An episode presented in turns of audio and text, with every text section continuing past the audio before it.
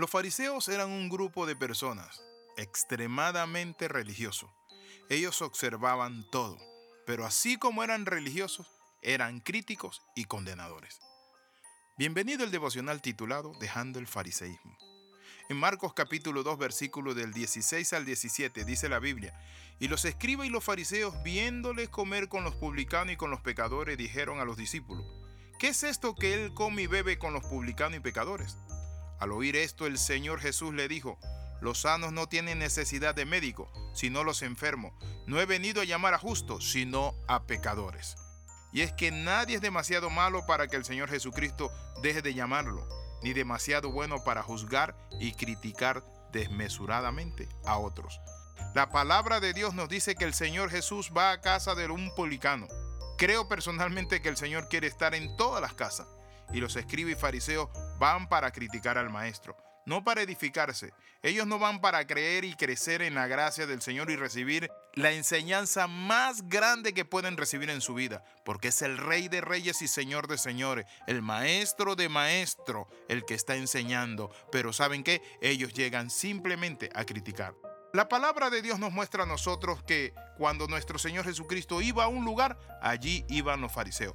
El espíritu de fariseísmo es eso, cuando usted vive criticando a otro o cuando te critican desmesuradamente, cuando en todo te observan.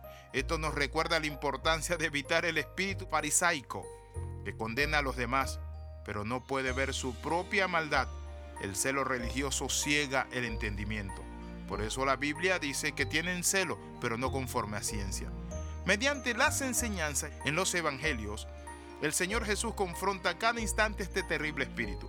En Marcos 2, 18 al 20, las escrituras nos dicen que cuestionaron a nuestro Señor Jesucristo, ¿por qué tus discípulos no ayunan? Y el Señor Jesús le respondió, ¿acaso pueden los que están de bodas ayunar mientras está con ellos el esposo? Entre tanto que tienen consigo al esposo no pueden ayunar, pero vendrán días cuando el esposo les será quitado y entonces en aquellos tiempos ayunarán. La palabra del Señor nos enseña que los discípulos de Juan y de los fariseos ayunaban dos veces por semana, los lunes y los jueves. Luego Jesús les explica por qué sus discípulos no ayunan. Nadie hace ayuno en la fiesta de boda. En las escrituras el ayuno muestra tristeza y si hubiese tristeza sería después de la fiesta, al retirarse el novio. La palabra esposo aquí viene del griego nunfios, que primeramente significa novio o el que está de fiesta y celebra.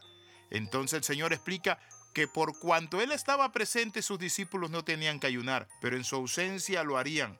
¿Y cómo podemos leer en las escrituras tanta enseñanza si nosotros mismos, por el espíritu de fariseo, estamos ciegos a ella? ¿Cómo actúa el espíritu de fariseísmo? En primer lugar, el fariseo mira la paja en el ojo ajeno y no mira la viga que tiene en su propia vida. Cuando nosotros condenamos, señalamos, criticamos, juzgamos a una persona a priori, estamos con el espíritu de fariseísmo.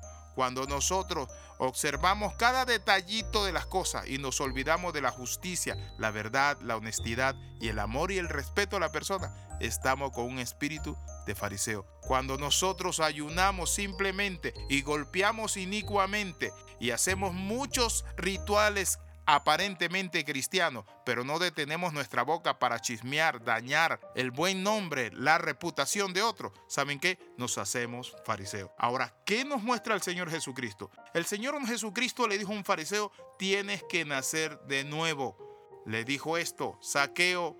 Le dijo, baja del árbol y cuando Saqueo bajó del árbol lo recibió en su casa. La Biblia nos muestra a nosotros que Saqueo se convirtió, pero estaban allí los fariseos diciendo, que si supiera este hombre con quién o en casa de quién se está metiendo. Pero es allí donde Jesús le dice, hoy ha llegado la salvación a esta casa, por cuanto él también es un hijo de Abraham.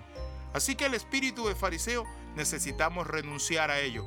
Nuestro buen Dios, todo aquel que busca a Cristo y le sigue, ¿sabe qué? Recibirá no solo vida eterna, sino que hallará la razón por la cual fue creado y encontrará que el mayor gozo es avanzar hacia el propósito del Señor y que nada somos para juzgar a otro. Simplemente nosotros somos deudores. La honra, la gloria, el poder, la santidad es de nuestro Dios. A Él le corresponde juzgar y Él lo hará, no injustamente, sino que lo hará con justicia y rectitud.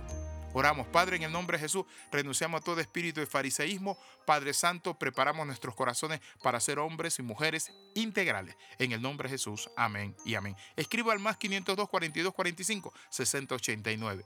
En esta hora quiero saludarle y enviarle un abrazo y le recordamos, comparte, comenta y crece. Le saluda el capellán internacional Alexis Ramos y Jaciel Bat. Bendiciones de lo alto. Hasta luego.